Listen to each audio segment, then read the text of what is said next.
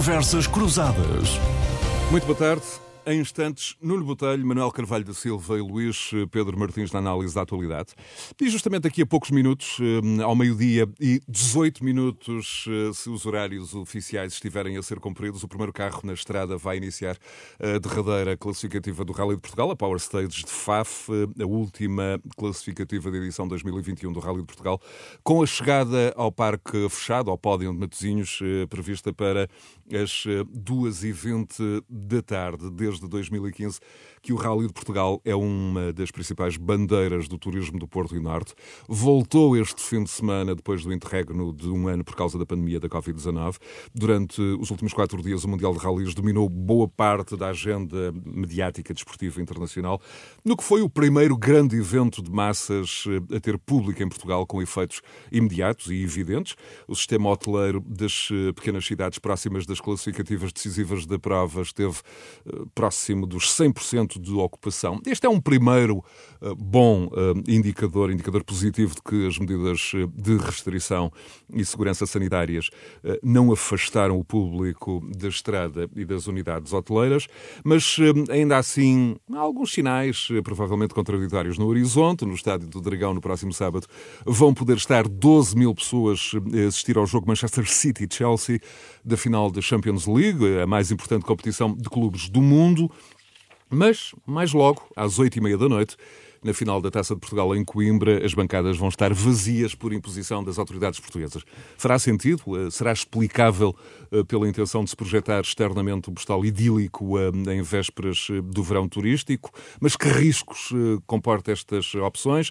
Haverá exageros evitáveis no que se anuncia para as praias ou há outros parâmetros a estar atentos? A região de Lisboa, de resto, está nesta altura com o RT mais elevado do continente, com mais jovens infectados e um RT de 1.10, mesmo não tendo sido associados casos aos festejos do Sporting. Nesta emissão vamos ter Análise a estas questões e também à estratégia e caminhos para o futuro do turismo em Portugal. O turismo, uma área que alavancou boa parte da recuperação no pós-crise de 2011 eh, e dos setores eh, que mais sofreu o eh, impacto da pandemia em Portugal. E depois de, na última sexta-feira, ter sido anunciado o plano de retoma do turismo, assente em quatro pilares. Em todos estes pilares, previstas várias medidas, sendo a destacar o apoio às empresas no valor de 3 mil milhões milhões de euros para ajudar no processo de eh, capitalização. Há também o selo Clean and Safe 2.0, bem como uma nova campanha de promoção do turismo português, tanto lá fora como cá dentro. E Cisa Vieira incluiu também neste pacote, o ministro Cisa Vieira,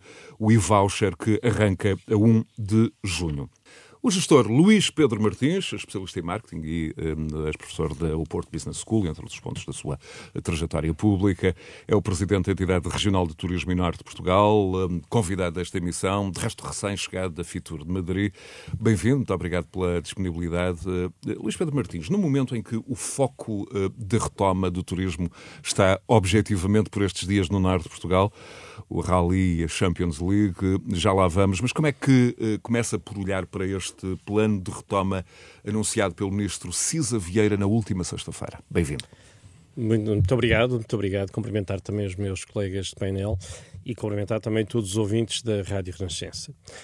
Bom, este plano eh, era o plano desejado, quase tão desejado como foi Dom Sebastião. Eh, eu lembro-me que nós, eh, no setor do turismo em Portugal, eh, olhávamos para a Itália e vimos inscrever no PRR italiano cerca de 8 mil milhões de euros, vimos a Espanha inscrever cerca de 10 mil milhões de euros e não víamos nada escrito. A própria Grécia relação, foi generosa também. Exatamente, em relação ao nosso, ao nosso plano. E embora, e aqui justiça seja feita à Secretária de Estado de Turismo, que com eh, o Ministro da Economia e também com a sua colega da Coesão, conseguiram encontrar aqui um valor que pudesse, de certa forma, também eh, permitir que o setor do turismo, porventura o setor mais abalado ao longo deste, deste ano, conseguisse agora eh, seguir em frente e fazer aquilo que sempre fez ao longo dos anos, que foi dar um forte contributo à economia portuguesa. Eu recordo que representava 15% do PIB do país e um setor também com uma grande capacidade de arrastamento de outros setores, quando o turismo está mal, os setores dos vinhos também não estão bem, as loiças, o têxtil, a própria construção civil. Portanto, era estranho que não houvesse aqui um olhar atento e que se encontrassem também aqui um conjunto de, de, de verbas eh, para ajudar a este arranque, porque aqui a dificuldade é mesmo, é mesmo no arranque.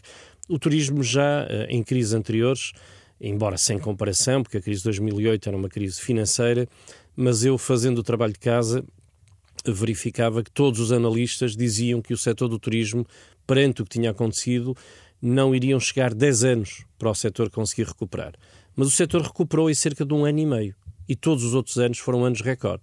Até que chegamos a, a, a 2019, em que, por exemplo, o Fórum Económico Mundial, e este dado, este dado acho que ainda é recente, coloca o turismo português eh, no, no, ranking da competitividade na 12 posição, mas coloca a economia portuguesa, no seu todo, em 34 ou seja, isto diz muito sobre a força e a importância do turismo. E, aliás, aqui no conjunto dos nossos parceiros da União Europeia, eh, nós estamos quase sempre em divergência. Mas se há setor onde não estamos em divergência, antes pelo contrário, é o setor do turismo. Eh, e o setor do turismo representa já também, eh, ao nível do emprego, estamos a falar cerca de 400 mil empregos diretos e uma capacidade que o turismo consegue ter que é eh, criar emprego em regiões e em territórios onde já é cada vez mais difícil que isso aconteça, nomeadamente no interior. O interior eh, tem conseguido captar jovens para criar empresas relacionadas com o turismo e tem conseguido, e é muito interessante se fizerem uma viagem por trás dos montes ou pelo Minho e conversarem com muitas destas empresas eh, de turismo, nomeadamente eh, associadas ao alojamento, à animação turística, são filhos de imigrantes que os pais conseguiram convencer pelo tema do turismo. Porque é um tema giro, é um tema com algum charme, e ok, se é para isso, eu então regresso também com vocês. E nós encontramos muitos exemplos assim.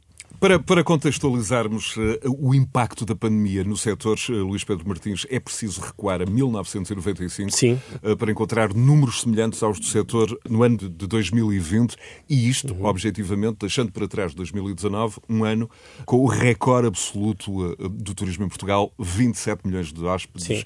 e crescimento de receitas. O meu ponto é, do que é conhecido deste plano de relançamento, de retoma, de que forma um, os setores, enfim, ou os pilares mais vulneráveis, em particular, por exemplo, as empresas e a sua recapitalização. Consegue, do seu ponto de vista, ver algumas das, das reivindicações, ou neste caso, eh, dos seus desejos eh, uhum. satisfeitos, ou pelo menos eh, cobertos, Muito teoricamente? Bem. Já agora só recordar que desses 27 milhões, 6 milhões diziam respeito ao Porto e Norte, tinha conseguido 6 milhões de, de, de, turistas, que representaram cerca de quase 12 milhões de dormidas. Eh, em proveitos, e aqui tendo o indicador da hotelaria, estamos a falar, e só da hotelaria, 600 milhões de euros de proveitos para a região e uma região que crescia cerca de 10% acima da média nacional. Já agora, apelando ao seu poder de síntese, que uh, insuficiências e vulnerabilidades específicas uh, da região de turismo do Norte comparam com, com outras regiões do país e, em particular, a do Algarve, cujo desenho está, de alguma forma, enfim, mais, mais impresso e mais disseminado uh, na cabeça de quem nos segue, de quem nos ouve? Bom, eu acho que nós não temos insuficiências, antes pelo contrário. O Algarve é muito mais sazonal do que nós, felizmente, e o Porto e Norte cada vez se tornava menos sazonal, nomeadamente com a chegada de mercados de longa distância, que, vou dar um exemplo, o mercado brasileiro é o quinto mercado emissor do país, mas é o terceiro mercado da região. Às vezes diz que é o terceiro do país, não, é o terceiro da região. E é um mercado que nos ajudava muito a resolver este problema porque vinha em, em contraciclo. Eh, aqui a grande dificuldade, antes da pandemia, era tentar uma distribuição mais justa dos turistas pela região. 75% ficavam aqui na área metropolitana. O que chegava atrás dos montes eram 2,8%. E o nosso trabalho, antes da pandemia, já era público, já, já era isto que estávamos a fazer, era tentar uh, arranjar razões e tentar, uh, de certa forma, facilitar também a promoção destas regiões menos promovidas, de forma a termos uma distribuição diferente. Longe ainda de preocupações como a do overtourism, estávamos muito longe disso também no vamos. Porto, mas pelo menos... Eh, Eu confesso, quando, quando fiz a referência à insuficiência, estava a pensar na, na temperatura gélida das águas do não, Atlântico, não, não, deixe nas praias nortenhas a... e da nortada que eu habitualmente Não, não, mas eu, a propósito disso, a propósito disso tem, tem, nós neste momento usamos isso a nosso favor. Até aqui, antes de chegar a esta função, também falava com algum receio das praias. Até que descobri que estas praias começaram a ser descobertas pelos nórdicos em meses como outubro, novembro e dezembro. Estávamos a ter taxas de ocupação em hotéis, por exemplo, em Viena do Castelo, fantásticos no inverno. Porquê? Porque até temos vento. E eu passei a dizer: não, nós até temos vento. Não digo, não é pá, nós temos vento. Não, agora é ao contrário. Até temos vento para o kitesurf, para o windsurf e para estes desportos de turismo ativo. Agora, temos uma vantagem é que o Algarve, nós temos uma grande relação com todas as regiões, mas o Algarve é praia, mar e sol e golfe. Nós somos tudo o resto. Gastronomia, vinhos, património, património da humanidade, turismo religioso, turismo náutico. Muito Bom, bem. Estávamos aqui a como é que, toda. Como é que o empresário Nuno Botelho olha para, enfim, para as questões que já estão eh, aqui em debate e, sobretudo, para o plano de retoma anunciado na última sexta-feira? Bem-vindo, Nuno. Boa tarde, obrigado. Cumprimentar também Luís Pedro Martins e Manuel Carvalho da Silva e a ti também, José Bastos, e aos nossos auditório. Eu, eu, eu, diria, pegando um pouco naquilo que o Luís Pedro disse, eh, que o plano não só era desejado, mas também era muito necessário. Nós estamos a falar de um setor que no último ano perdeu, cerca, em termos de receitas, cerca de 80% das suas receitas. Ora, se nós pensarmos na, nas nossas casas, os ouvintes em casa, e pensarem que de repente perderem 80% das suas receitas, perceberão eh, o drama que de repente os invade e que de repente nós, com o qual nós somos confrontados. Portanto, nós estamos a falar de um setor que de repente perde 17 milhões de turistas em Portugal. Há, há, uma perda de 17 milhões de turistas face a 2019. Portanto, isto é uma coisa absolutamente avassaladora. E, portanto, vejo com bons olhos o anúncio das medidas. Acho que é aquilo que de facto é, o setor necessita. Agora, eu acho que todas estas medidas uh, uma coisa são os, anúncios das medidas, outra coisa é a implementação prática destas mesmas medidas. E, portanto, o que eu peço ao Governo e que eu acho que é absolutamente necessário é, nesta fase, haver uma celeridade grande na aplicação das medidas. Por exemplo, eu destacava aqui porque me parece, de facto, a mais importante das medidas é a questão da recapitalização das empresas, eh, de um valor muito, muito importante, 3 mil milhões de euros, cujas empresas, de facto, precisam dessa recapitalização como do pão para a boca, através do Banco de Fomento. Banco de Fomento esse que nós vemos constantemente a ser anunciado e a ser a sua... Agora é que é, o Banco de Fomento vai surgir. Portanto, eu espero que desta vez é que seja mesmo, porque, de facto, as empresas não vão aguentar muito mais tempo esta situação, se assim não for. E eh, alerto para o seguinte: é que de facto, com esta retoma do turismo, nós podemos, eh, digamos assim, arrastar uma série de outros setores, porque de facto o turismo tem aqui um efeito indutor noutros setores muito, muito relevante. O Luís Pedro falou, e com razão, é no, no, no vinho e na gastronomia, portanto estamos a falar hotelaria, restauração, estamos a falar também, obviamente, eh, eh, em tudo o que é têxtil, em tudo o que é construção civil, que é um setor que por acaso não parou durante a pandemia, esteve sempre na crista da onda e a tentar uh, continuar, mas, mas eu acho que vai beneficiar muito deste ressurgimento e, portanto, desse ponto de vista, eu diria que é fundamental. Uh, é que nós estamos hoje em dia uh, a viver um, um, uma situação muito complexa no turismo, porque se, por um lado, recuamos a números de 95, como já foi dito também anteriormente por ti, José Bastos, eh, por outro lado, eh, e usando aqui uma imagem que os, os, os ouvintes vão perceber, eh, o tamanho da, da, da, da pizza aumentou muito. Agora, o que acontece é que ela é dividida, neste caso, por muito mais pessoas, porque há de facto muito mais operadores, há muito mais hotéis, há muito mais oferta. E depois, de repente, a pizza diminui de tamanho e há muito mais gente aqui para a dividir. E, portanto, usando assim uma imagem, eu diria que estamos a necessitar desta retoma, mas para isso precisamos rapidamente de uh, que alguns dos mercados emissores sejam abertos. Sim, por exemplo, sim. eu chamo a atenção, por exemplo, o mercado dos Estados Unidos é Exato. uma coisa que para nós é crucial. Eu não consigo entender porque é que esse mercado ainda não está devidamente, ainda por cima um mercado que nós sabemos que está vacinado, ainda não está neste momento aberto. Há uma querela, desculpa, só, há uma querela que eu sei existir dentro do governo por causa desta questão, ou seja, o Ministério da Economia não se entende com outro ministério que nem vale a pena uh, mencionar, portanto eu acho que tem que existir existir, de facto, uma união e, de facto, deixarmos esta burocracia e esta política de quintinhas para, de vez, abrirmos uh, este mercado, por exemplo, dos Estados Unidos, só para pegar neste exemplo,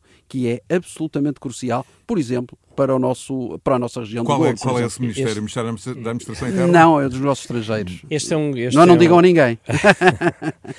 O, o, o seu mercado... ministro dos negócios estrangeiros entende que há aí qualquer coisa muito estranha que não pode ser. O mercado americano é um mercado que interessa muito ao, ao Porto Norte. Para ter a ideia, em 2019 representou quase meio milhão de turistas, ok? E, eh, e, neste momento. E com muito nós, poder aquisitivo, nós não é, estamos, Sim, com muito valor aquisitivo, muito poder de compra e nós estamos a perder dinheiro neste momento. Vamos, vamos já ampliar esses dados. Agora, uh, uh, bem-vindo Manuel Carvalho da Silva. Manuel, um primeiro olhar para este plano e, sobretudo, para os desafios que se colocam à, à volta também do mundo do trabalho e, e, na interseção que ele faz com, com este universo do turismo. Em primeiro lugar, uma saudação aos ouvintes da Rádio Renascença e aos meus companheiros de painel e dizer que é um gosto estar aqui convosco. O gosto é todo nosso tê-lo aqui no Porto. No Porto ou em Gaia, neste caso. É, eu, eu sou nortenho, sempre posso. Eu sei, eu sei. Primeiro, eu, eu acho que há algumas questões aqui colocadas que têm objetividade, mas que precisam de, de ser ponderadas. Colocadas já por, pelo, pelo José e pelos meus companheiros de, de painel. Em primeiro lugar, eu acho que é preciso fazer tudo a favor de, o mais rápido possível a dinamização do setor do turismo. Mas, sendo verdade que tem conexões grandes com outros subsetores, aliás, o próprio conceito de setor de turismo é, é, às vezes é mais amplo, menos amplo, e é muito importante no país, ponto final, é preciso recuperá-lo, mas não exageremos, e, por exemplo, a construção civil é afetada por outros fatores tão ou mais importantes que uhum. o turismo. Segundo, o ser competitivo no plano, no, no, em rankings mundiais, pode não dizer muito do ponto de vista do, do, interesse para os portugueses, ou seja, o que é que resulta para os portugueses, onde é que nós estamos nesta área, na cadeia de valor e o que é que fica e o que é que não fica.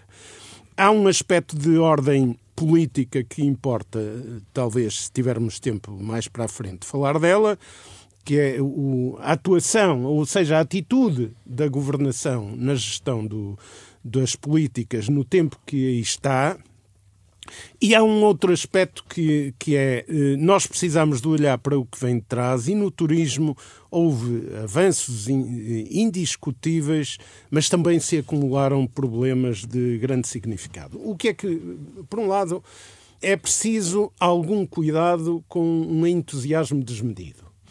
O país precisa de manter precauções em relação ao combate à pandemia e deve, tem que haver muitos cuidados com o objetivo de se darem passos rápidos, não se cometerem erros e não, não se voltar a um cenário de proliferação do, do, do vírus que seria complicado.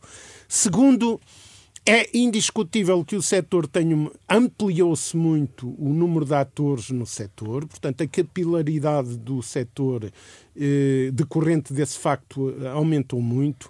Vamos ver como é que as disponibilidades financeiras chegam aos destinatários reais que atuam no, no setor porque não basta anunciar-se, é preciso ver os mecanismos concretos do, do, desenvolvimento da coisa. Agora, o turismo tem o seu papel, mas o que vem de trás em relação à realidade da economia portuguesa deixa-nos preocupações. Ainda esta semana participei numa conferência em que era posto em evidência que entre 2010 e 2019 eh, aumentou o emprego em setores com baixos salários e baixo potencial de crescimento de produtividade, que apanha praticamente todo o setor do turismo. E eh, cresceu o peso do imobiliário, que está, em parte, e o, o Nuno Botelho até já referiu isso, está associado ao turismo, e dizia eu, cresceu o peso do imobiliário no valor acrescentado bruto. E isto são duas marcas que levaram a quê? A uma estagnação da produtividade e a uma estagnação dos salários médios. E a mediana dos salários, então, quando a analisamos, a coisa ainda é pior.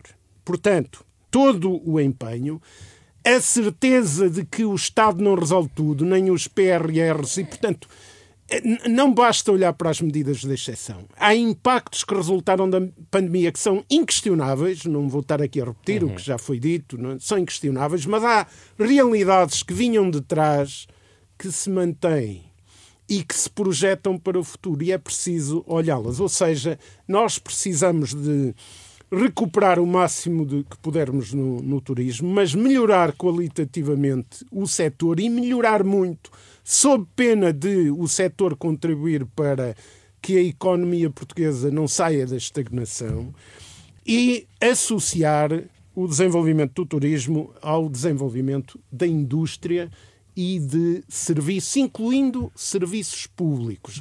Aliás, a pandemia, uma das coisas que evidenciou é que há serviços públicos que são fundamentais e, por exemplo, no caso do turismo, influenciam muito. É? Há vários de, dos serviços públicos que influenciam muito. E, portanto, tínhamos a noção de que a estrutura da, da economia portuguesa se fragilizou eu referi até 2019, portanto, não é uma questão apenas do, do, anterior a 2015. Aliás, o emprego começou a crescer a partir do final de 2013, eh, em função de fatores diversos. E esta realidade não se alterou, apesar de, do, da melhoria da, da, recuperação do emprego para a qual o turismo contribuiu e a melhoria de rendimentos para muitas pessoas com medidas excepcionais na legislatura anterior, isso tiveram influência, influência no próprio turismo. Uhum. Não foi só o que veio de fora, foi também o, o que influenciou do, do, do, do plano interno. E eu termino com duas observações. Nós continuamos a ter uma economia mantida à tona muito através das taxas de juros baixas que podem inverter-se a qualquer momento.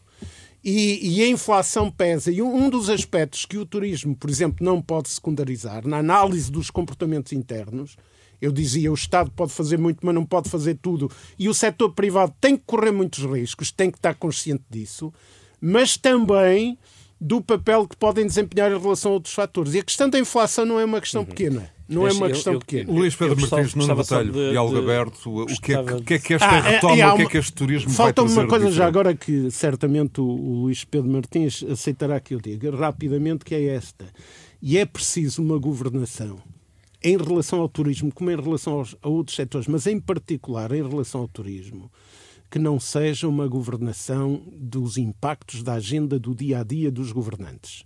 Que seja uma, uma governação com, com visão estratégica, robusta, com profundidade e não uh, ao sabor daquilo que as redes sociais e as televisões consomem. Muito bem. Uh, Deixe-me, uh, a propósito Luís de uma das suas preocupações uh, em relação à, à, forma como depois isto chegaria e estes estes 6 mil milhões ou mais 6 mil milhões poderiam chegar ou não. Como eu, podem chegar. Ou como ou podem chegar. Eh, eu acho que há aqui um dado importante neste, neste plano e que eu, como presidente de uma entidade regional. E a conjugação disso com o fim das moratórias também não é, não é bom. Não é mau falar-se. Da, nós, da nós estávamos todos numa. Nós, quando digo nós, eu e os meus homólogos estávamos todos com uma grande expectativa eh, para perceber também como é que ia ser depois o, o governance deste, deste, deste pacote e foi com grande satisfação e acho que é uma, uma vitória para quem tem pelo menos esta visão de que quer os PRRs, quer estes planos deveriam ter também uma gestão regionalizada e não centralizada, como é costume. E, felizmente, eu vi nesta apresentação que a operacionalização deste, deste, deste plano é feita entre Turismo Portugal, entidades regionais, de Turismo e as comissões de coordenação das regiões. É, isso é fundamental. Isto é Isso uma é novidade, é uma novidade e é muito importante acontecer. E o Norte beneficia de ter na presidência um homem que se bate profundo, o António Cunha. Sim, sim. O Norte beneficia porque tem o professor António Cunha que de facto é, é, é, é, alguém que partilha muito desta, desta visão que estamos aqui também a falar e as entidades regionais que também andamos aqui em algum limbo nesta discussão do governance do turismo eh, quem tem competências para quê, e acho que também dava uma outra discussão, que é há várias entidades a ter competências eh, parecidas.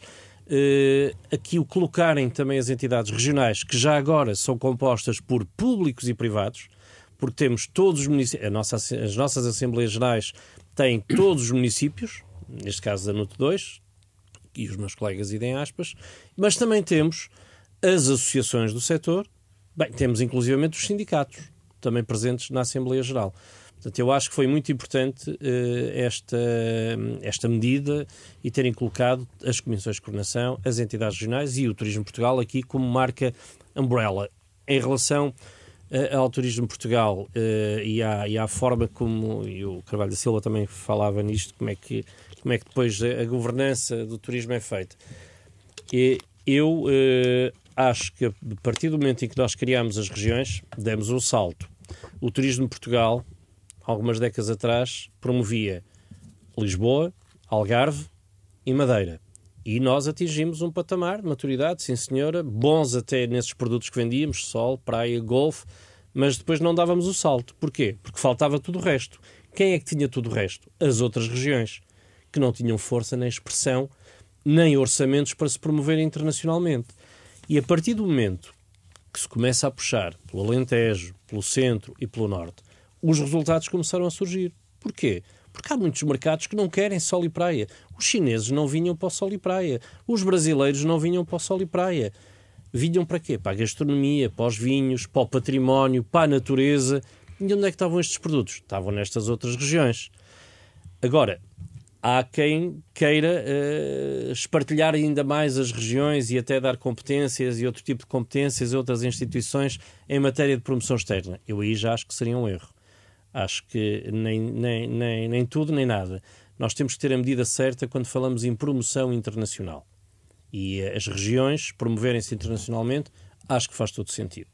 Depois, os municípios ou as CIMs promoverem-se no país, acho que faz sentido. Promoverem-se internacionalmente, acho que já não faz. Nuno já Botelho, estamos a perder eu, escala. Nuno eu... Botelho, e quanto à, à agilização, de resto, uma questão colocada pelo, pelo Luís Pedro Martins, à, à, agilização do modelo de governance de, do, do setor, eh, Sim. enfim, aqui na ótica do investidor, na perspectiva do investidor. Eu, eu, eu vejo com bons olhos a, a ideia de entre o Turismo Portugal, as comissões de coordenação e as entidades regionais, esse dinheiro ser distribuído e, portanto, melhor que ninguém no terreno, as entidades regionais e as comissões de coordenação sabem quais deverão ser as empresas a apoiar e, e os bons projetos a apoiar.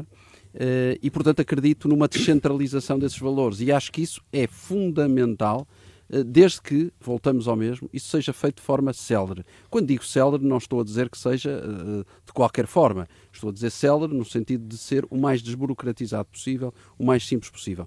E acredito que essa é a única maneira, porque sou pena disso, de, disso não ser assim.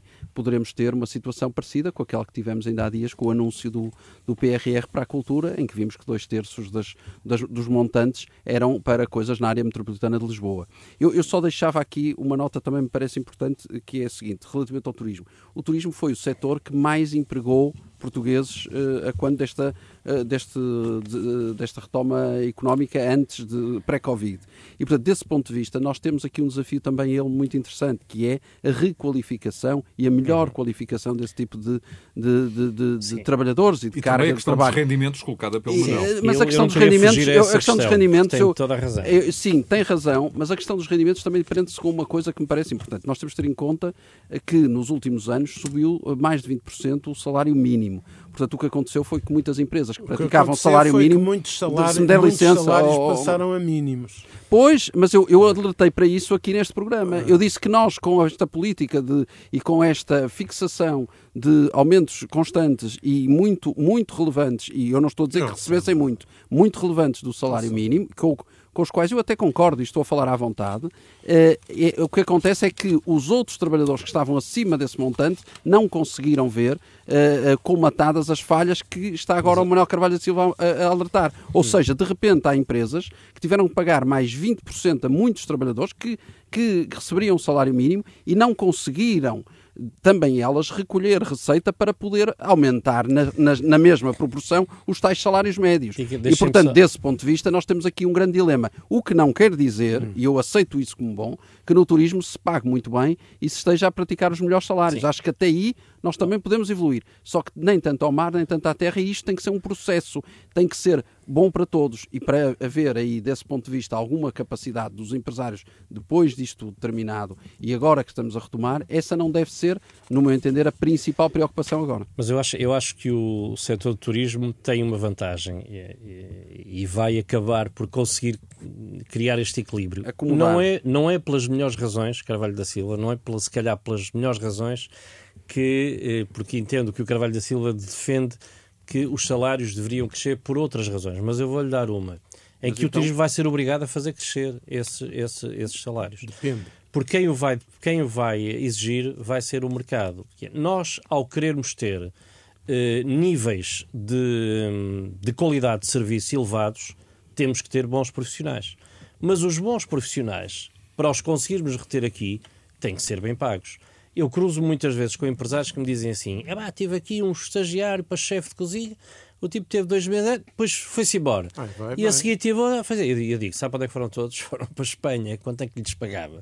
Portanto, nós, o, o, as próprias empresas, neste, nesta área do turismo, noutras será diferente, mas nesta, aqui os padrões de qualidade são de uma importância vital. E para ter bons padrões de qualidade, temos que ter recursos humanos qualificados.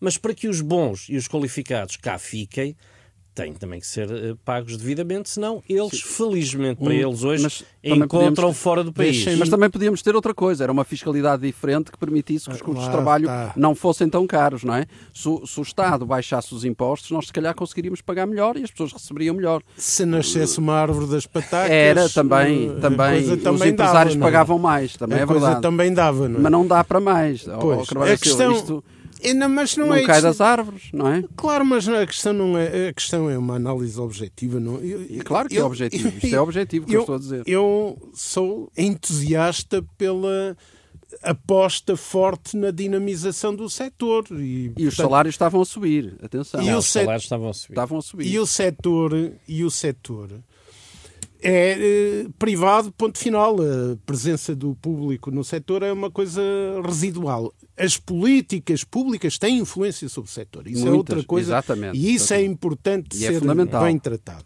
Claro. Agora, o, o, o Luís Pedro Martins. Desde logo esta questão fiscal também. também. Aqui no, aqui no Botelho sim, eh, sim, se referia sim. do ponto de vista do incentivo. Epá, eu no fiscal é muito simples. Eu sou sempre defensor de que os, os menos desprotegidos não precisavam de benefício nenhum no, no setor fiscal desde que todos pagassem de acordo com a riqueza que acumulam. Ponto final.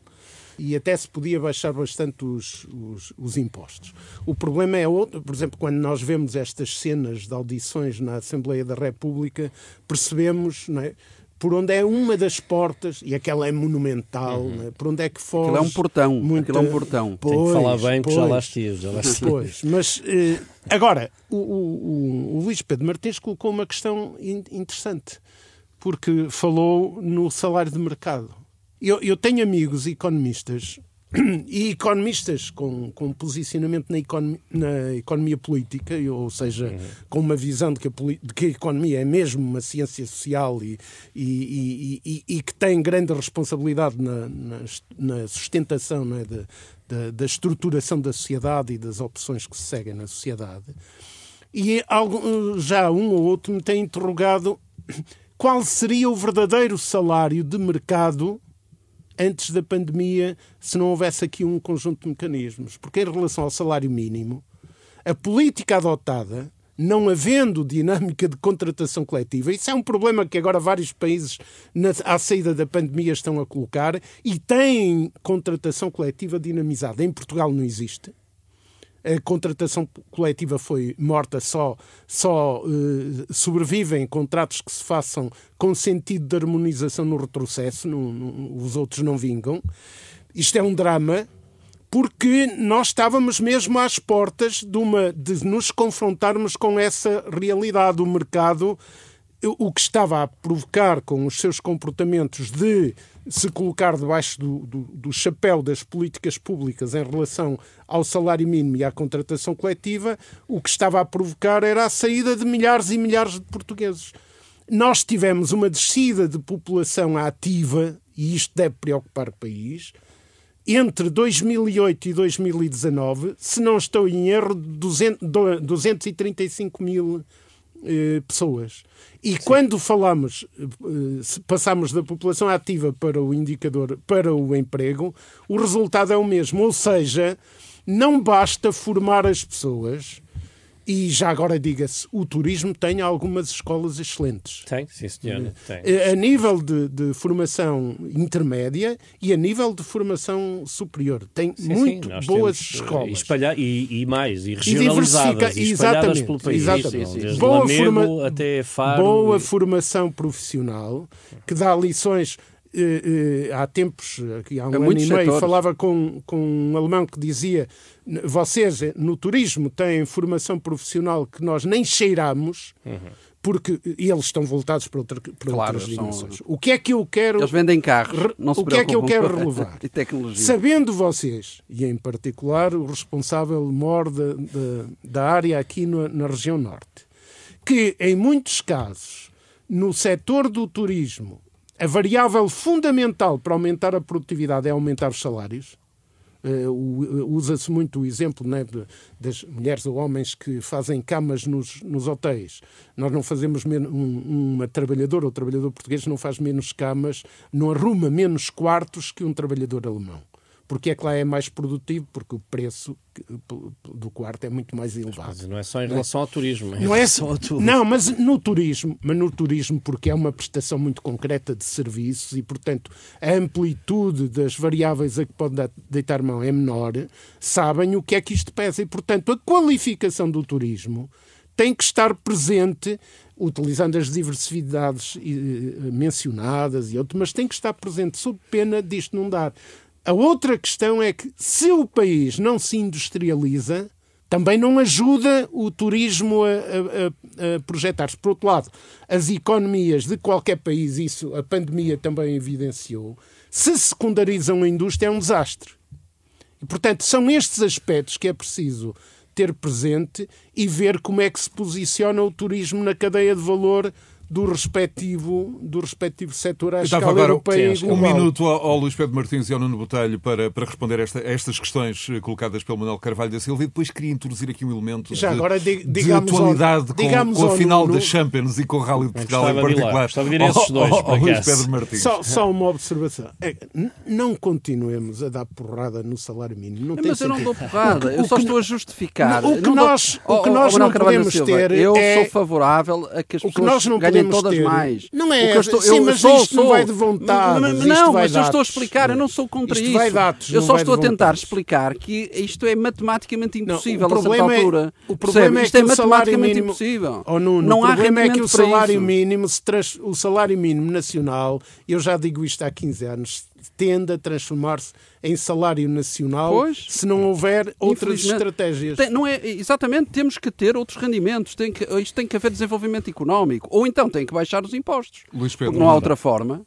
Eh, algo, algo em que estamos de acordo é que, de facto, eh, Eu julgo que estamos é, no é- fundamental. é necessário. Estamos, estamos. A qualificação é absolutamente vital para o país ter sucesso, quer seja no turismo, quer seja noutra área qualquer. Este setor, como diria, tem essa particularidade.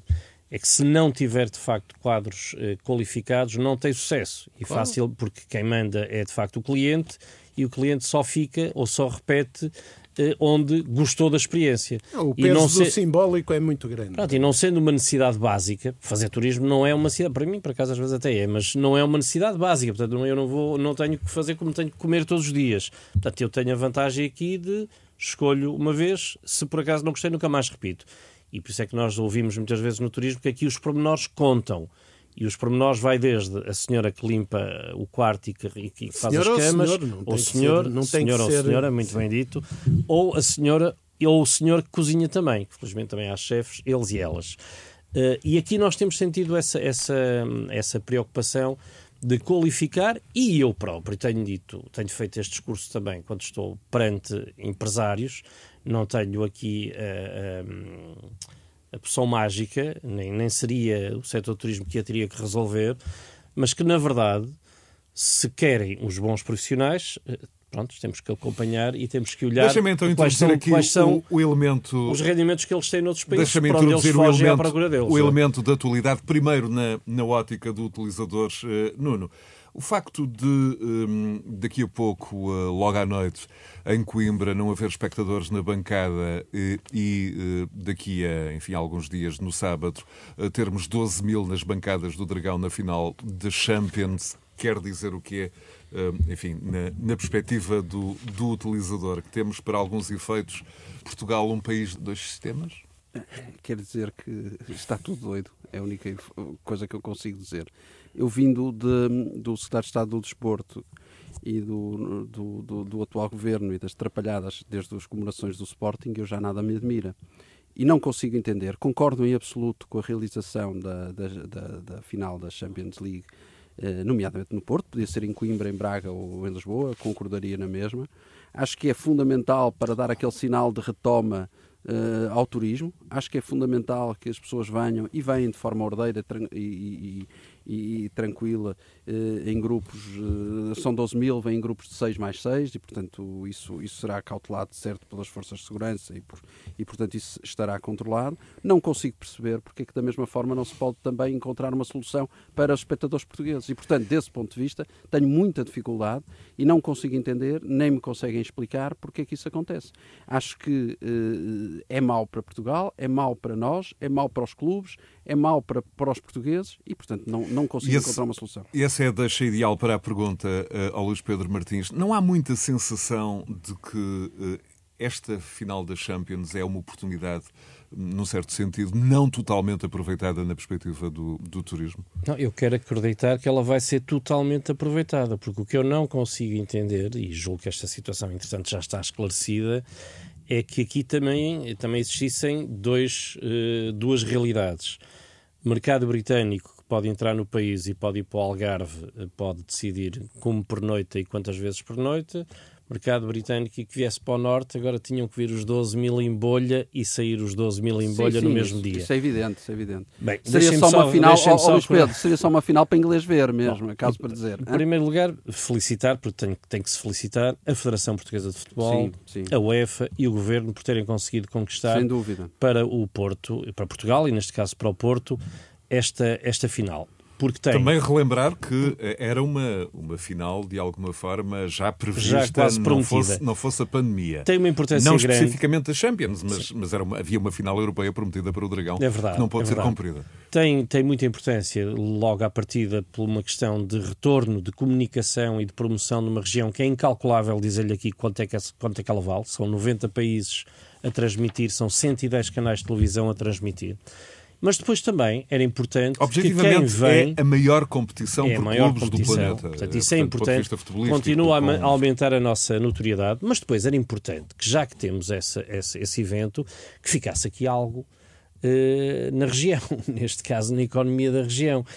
E, os, e esses adeptos virem apenas ver uh, o relevado e a competição não chegava. Portanto, era importante que houvesse aqui um grande contributo para a hotelaria, para o comércio, para a restauração, para a animação turística. Mas nós podíamos estar aqui a estar toda a tentar defender estas razões e esquecermos da principal, e acho que ninguém se lembrou dela. É que era completamente impossível para o aeroporto Francisco Sá Carneiro receber e fazer partir no mesmo dia Sobretudo, 12 mil adeptos. Sobretudo como única pista e sem, Reparem, e sem uma, uma pista a... taxiway é paralela. É impossível. Tinha que haver um outro aeroporto claro. e não poderia haver mais nenhuma operação naquele dia neste aeroporto com mais nenhuma companhia para se fazer isto. Portanto, até por esta até razão 12 logística... mil passageiros, grosso não é modo, é aquela que me preocupa. 60 a 70 claro, aviões. São, sim, são quase média. 100 aviões. Não é essa a que me preocupa. A mim o que me preocuparia era se eles não pudessem fazer as suas escolhas e pernoitar. Se me perguntarem, defende que há um número de X de adeptos porque são mais isto ou mais aquilo, têm que ser acompanhados e, e virem na tal bolha de segurança? Claro, conforme já acontecia antes da pandemia. Quantas vezes é que isto claro. acontecia? E eram acompanhados pela polícia, pelas duas polícias até, de países diferentes, que cruzavam informação. Isso já acontecia. Agora, obrigar a que todos os outros quisessem fazer, tivessem que ir embora. Bem, a partir esquecem-se que há britânicos que se calhar vêm ver o jogo que vêm do Algarve. E são muitos. Portanto, aqui houve aqui alguns exageros, mas felizmente acho que já está muito tudo bem. mais ou menos Estamos a explicado. Muito, a pouco, pouco tempo do final, uh, Nuno Botelho, esta semana fica também marcada pela decisão de levar Rui Moreira, Presidente da Câmara do Porto, a julgamento no caso uh, Selminho. Não falando do caso concreto, uh, há ainda assim um pano de fundo. Uh, o facto de, em ano de autárquicas, figuras do poder autárquico, várias autarquias enfrentarem uh, processos judiciais a, pouco, a poucos meses das eleições. Haverá risco de acentuar aqui uma uma imagem negativa de detentores de cargos públicos e, por outro lado, aumentar esta, esta suspeita de alguma interferência da justiça em questões políticas? Como é que, como é que Nuno Botelho, olhas para esta questão? Eu começo por dizer que, que, que sou amigo do Dr. Rui Moreira, sou, fui diretor de campanha dele em 2013, portanto é com esta declaração de interesses que eu, que eu começo a minha declaração. Uh, acho estranho muito que, de facto, isto, este assunto apareça ciclicamente. Já apareceu em 2017. Em 2017, na última campanha eleitoral autárquica, foi arquivado pelo Tribunal Administrativo. E agora, uh, de repente, o Ministério Público volta de novo à carga com este assunto uh, e ressurge agora. Mas eu, o, que, o que deixava aqui aos, aos, aos senhores ouvintes para, para, para pensarem e para, e para deixarem e tirarem daqui as suas conclusões, eu deixava duas, duas perguntas. Uma dúvida que, que até hoje não, não me foi esclarecida. Não conhecendo eu o caso, não conheço, eu, eu, eu perguntava que benefício teve Rui Moreira e a sua família, pois em 2013, quando foi eleito, ele tinha um terreno e a família tinha possíveis direitos de construção. Hoje não tem o terreno, não foi indemnizado, não tem nada e ainda é acusado. Portanto, eu tenho aqui muita dificuldade em compreender a lógica, se não for política, tenho mesmo muita dificuldade em compreender a lógica deste processo. Quanto ao mais, eu, eu deixava de facto a Justiça eh, correr os seus trâmites, mas não queria deixar de levantar estas questões que me parecem, neste caso, muito, muito importantes. Manuel Carvalho da Silva. Eu, eu agradeço e gostava de, de dizer eh, três, quatro coisas telegráficas. A primeira é que eh, não arrastemos para isto via insinuação ou de forma direta a questão da agenda da justiça, porque acho que isso não. Eu quero acreditar que não existe eh, essa coincidência, e segundo, eh, mesmo que existisse, a melhor forma de resolver o problema não é convocar a coisa, é, é colocar os problemas na dimensão objetiva que eles têm. Segundo aspecto que gostava de relevar é este se Rui Moreira fosse candidato de um partido, eh, a situação que está gerada eh, levava inexoravelmente a ele não poder ser candidato. Ou seja, um partido não podia correr o risco que vai correr eh, esta candidatura se prosseguir. Não que, sendo, acha que. Não sendo, coloca no âmbito da consciência dele. Aliás, eu ouvi uma declaração, julgo que foi do, do, do Partido Comunista, sobre isso muito, muito objetiva e muito serena acerca da, da, da questão. Agora, coloca muito na consciência dele, na interpretação dele, mas, e este é um terceiro aspecto relevante, mas o, a opção que ele tomar vai ter impactos políticos. O que é que me parece além disto? Que é ridícula a posição, incongruente a posição da Iniciativa Liberal e do CDS, porque se colam uma coisa que, eh, eh, que normalmente criticam e, e, não sabem qual é o destino. Eu, eu, nem quero acreditar que haja aí algum oportunismo, porque, e, e até vinha habituado nos últimos tempos a ouvir da intervenção da, da, iniciativa da, da, iniciativa liberal eh, comportamentos muito mais coerentes eh, e consequentes. Mas, portanto, isso é um facto. E, e, portanto, eh, vai haver impactos, e neste contexto o problema. Eu até concordo com uma observação feita agora pelo Nuno. Observando os factos, parece que seremos conduzidos a uma constatação de que não chegou a haver qualquer aproveitamento. O problema não é esse. O problema é é que. Esse é o problema, quando o, há um não, delito. Não, o problema é procedimentos, comportamentos, pode ser assinaturas. Há quem fale na colocação de uma ou duas assinaturas que, do ponto de vista do desenvolvimento dos processos, tornava incoerente e se não tivesse havido determinados obstáculos, isso podia ter um resultado outro que não é aceitável. Agora, a consciência do, do Rui Moreira vai marcar a vida da cidade do Porto para o, para o futuro, porque isto vai estourar inevitavelmente. Penso eu, penso eu. Manuel Carvalho da Silva, Nuno Botelho e Luís Pedro Martins eh, para ouvir de novo a qualquer hora em rr.sab.pt, também nas eh, suas plataformas favoritas de alojamento de podcast, sejam elas o Spotify, o Google Podcasts, o iTunes ou uh, outras. Continuação de um bom domingo, resultados e atualização do uh, vencedor do Rally de Portugal já a seguir à hora certa. Conversas Cruzadas.